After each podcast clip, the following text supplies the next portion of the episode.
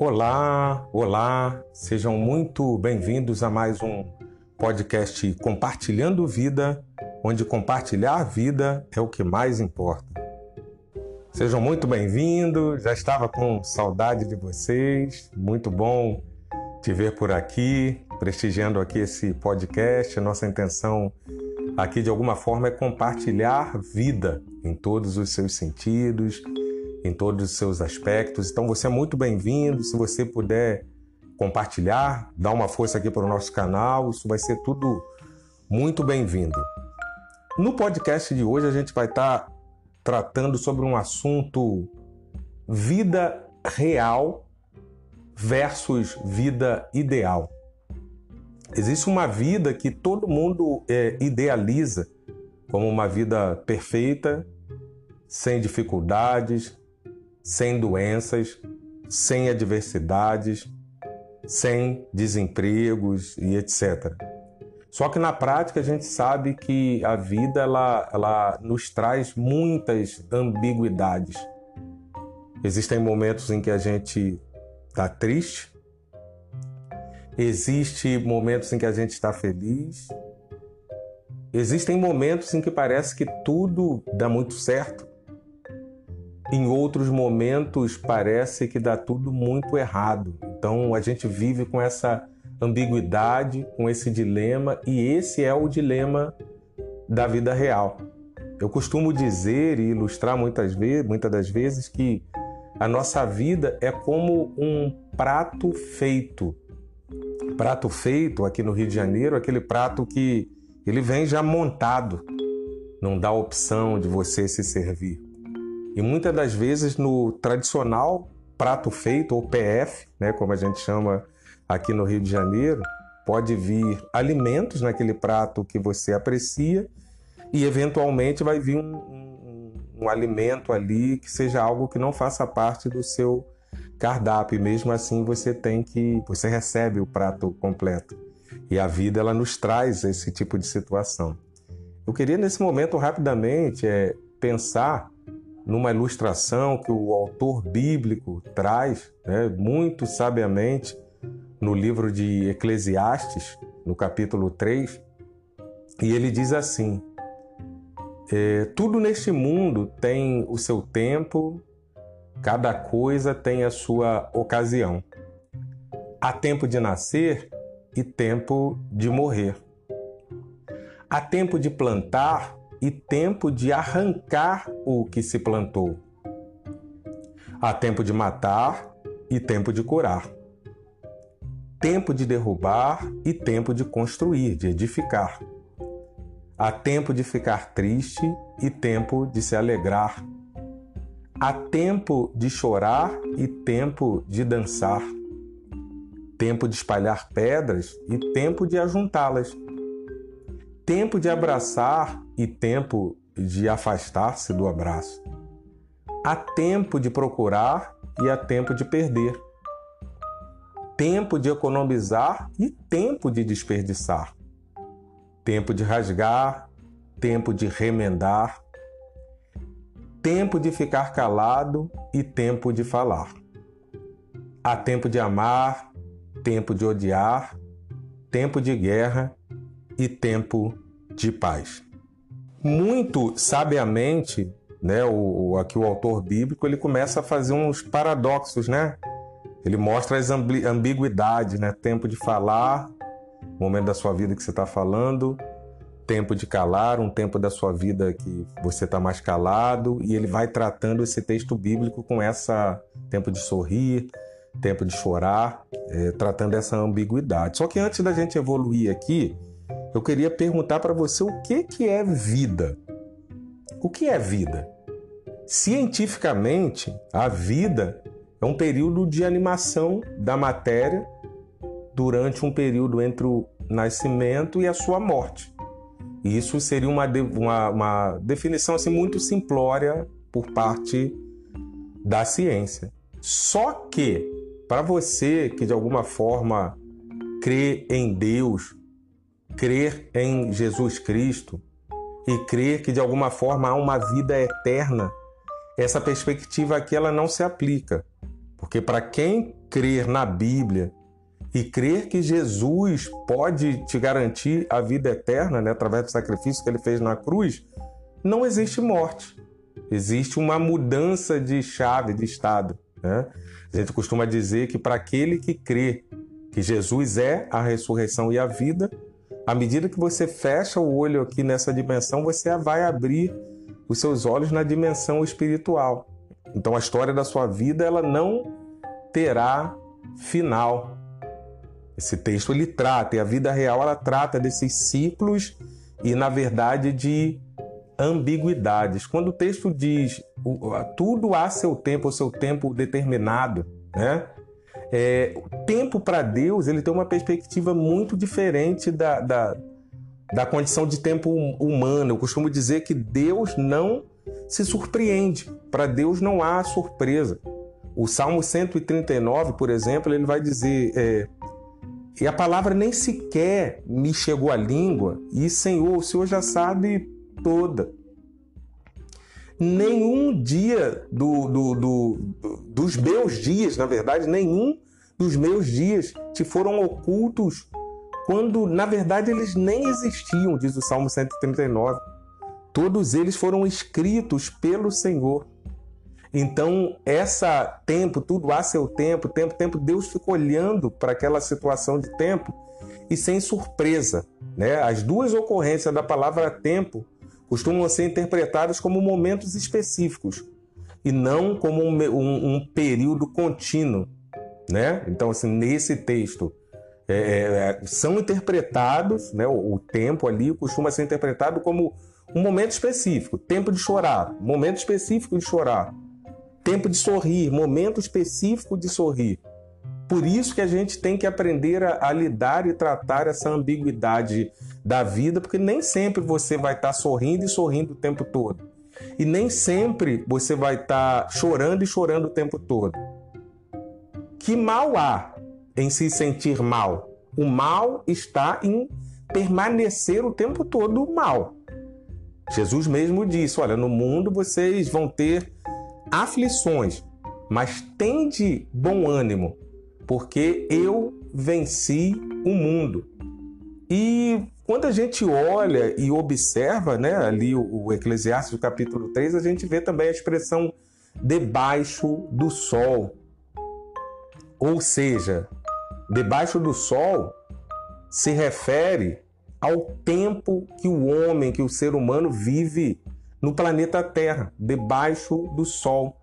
Tem até um texto interessante também, é, só que é em Provérbios, que diz o, o, o, o, autor bíblico dizendo que viu o bem que era o homem comer do seu trabalho que realizava debaixo do sol durante o tempo da sua vida. Então é bom também você desfrutar dessas coisas, você poder estar aproveitando disso, é, vivenciando isso. Isso é interessante. O livro de Atos dos Apóstolos, capítulo 4, diz isso, né? Em nenhum outro há salvação, porque também debaixo do céu, no planeta Terra, nenhum outro nome há dado entre os homens pelo qual importa que sejamos salvos. E o, interessante, muito interessante, é que o autor bíblico ele continua fazendo pares de palavra, né? Ele fala assim: nascer e morrer, plantar e arrancar. Aqui nesse contexto eles são apontados como acontecimentos naturais da vida. E todos estes acontecimentos estão sob o governo de Deus. Nascer está sob o governo de Deus. Morrer na perspectiva humana, que para nós essa morte é uma morte apenas do corpo, não é a morte da alma. Mas tanto nascer quanto morrer, na perspectiva de Deus, ela está sob esse governo. O plantar e o arrancar também está sob o governo de Deus. É Deus que faz. O homem rega, planta semente, rega a terra, mas quem dá crescimento é o próprio Deus. E o salmista ele continua né, fazendo, o salmista não, na verdade, o autor bíblico né, do livro de Eclesiastes, ele continua jogando com essas palavras. E ele fala: olha, há tempo de derribar e tempo de edificar. É, existem momentos específicos na nossa vida, momentos de demolir, demolir muralhas, tempo de demolir edificações para que se possa levantar outras construções. É interessante, eu costumo dizer, tinha um professor meu, na época da, do MBA, que ele dizia: é, ordem e progresso só existe na bandeira do Brasil. E ele defendia que todo progresso em si traz uma desordem.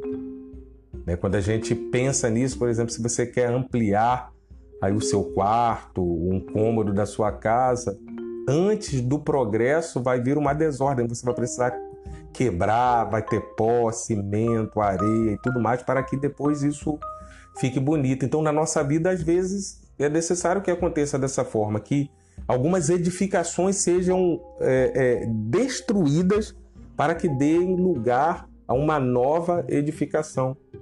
E é preciso derrubar também, em muitos momentos, muralhas que nos impedem de crescer, que nos impedem de vivermos plenamente aquilo que Deus nos é, criou para que fôssemos, né? Chorar e rir. O plano de Deus ele inclui tanto a tristeza quanto a alegria. Tem gente que só quer sorrir. Eu costumo dizer que existem muitas pessoas que se aproximam de Deus achando que a sua vida vai ser uma, uma utopia, vai ser um verdadeiro parque de diversões, quando na verdade ele experimenta a dor, ele se afasta. Deus não me serve. Mas tanto o chorar quanto o sorrir estão dentro, estão dentro do plano de Deus. Tanto as alegrias quanto, quanto as tristezas, elas fazem parte desse pacote que vem da vida e na vida real. Em muitos momentos das nossas vidas a gente vai passar sim por lágrimas, mas também em muitos momentos da nossa vida a gente vai dançar, vai pular, vai sorrir. É o pular e o dançar aqui tratado pelo autor bíblico, eles são formas naturais de demonstrar essa alegria, de, de demonstrar prazer, de demonstrar contentamento pela presença de Deus, pelas épocas assim de satisfação pessoal tudo isso faz parte desse contexto. Tudo isso faz parte dessa, dessa, dessa direção que Deus dá. Já no, no livro de Eclesiastes, no capítulo 3, verso 5, o autor bíblico ele fala de tempos de guerra e tempos de paz. Tempos de paz é, era um tempo que é, as pessoas, é, naquele contexto, iam para a agricultura, faziam seu plantio e naquela época era muito comum que no tempo de paz eles tiravam também as pedras do campo, porque era muito comum naquele contexto que os inimigos para poderem é, prejudicar né, aquelas pessoas com as quais eles guerreavam, eles pegavam pedras, entulhavam os poços para que as pessoas não tivessem água para beber e também arremessavam pedras no campo para que o cultivo ali de alimentos fosse prejudicado. Então o, o, autor bíblico ele diz em tempos de paz, né, é, e tempo de atirar pedras e de retirar pedras do campo. Então nesse período de paz as pedras eram retiradas dos campos, permitindo o cultivo Durante a guerra já era o contrário. As pedras eram arremessadas de modo a prejudicar que eles nem tivessem alimento nem água.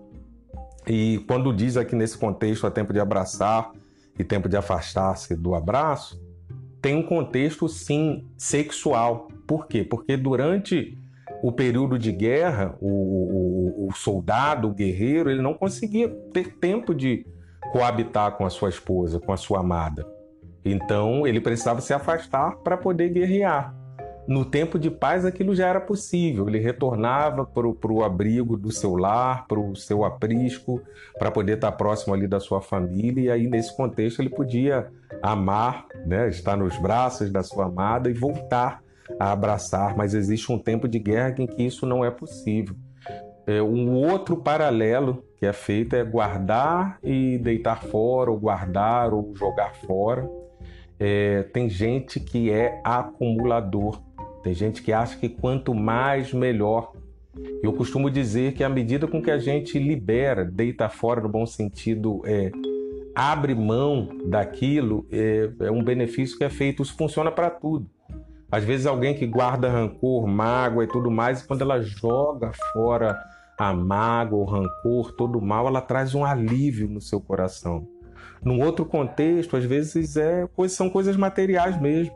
Às vezes você está com o seu armário cheio de, um, de sapatos que você não usa, roupa que você não usa mais e fica acumulando aquilo e, e, e é hora de você dar, é hora de você entregar. E aí como você é abençoado, né? Quando você libera aquilo que já não serve mais, que eventualmente vai abençoar uma outra pessoa. Há uma época da vida que a pessoa deseja sim acumular para desfrutar de suas lembranças e tudo mais. Mas um tempo depois é necessário pensar é, de forma a se livrar do que um dia foi é, amontoado, de modo que você venha desfrutar de coisas novas, né? É, quando alguém recebia naquele contexto alguma notícia ruim, era muito costume as pessoas rasgar as suas próprias vestes, né, para demonstrar ali a, a dor que ela estava sentindo. Tem vários textos bíblicos falando disso.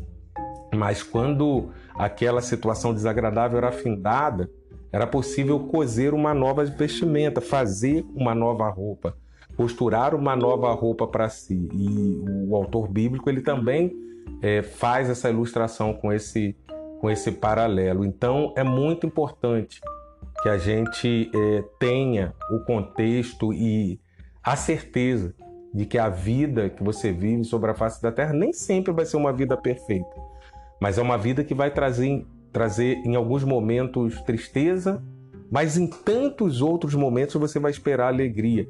Eu posso dizer mais ainda, quando você tem Jesus Cristo no seu coração, mesmo as dores, as dificuldades e as adversidades, elas são vividas numa outra perspectiva. Fica mais leve.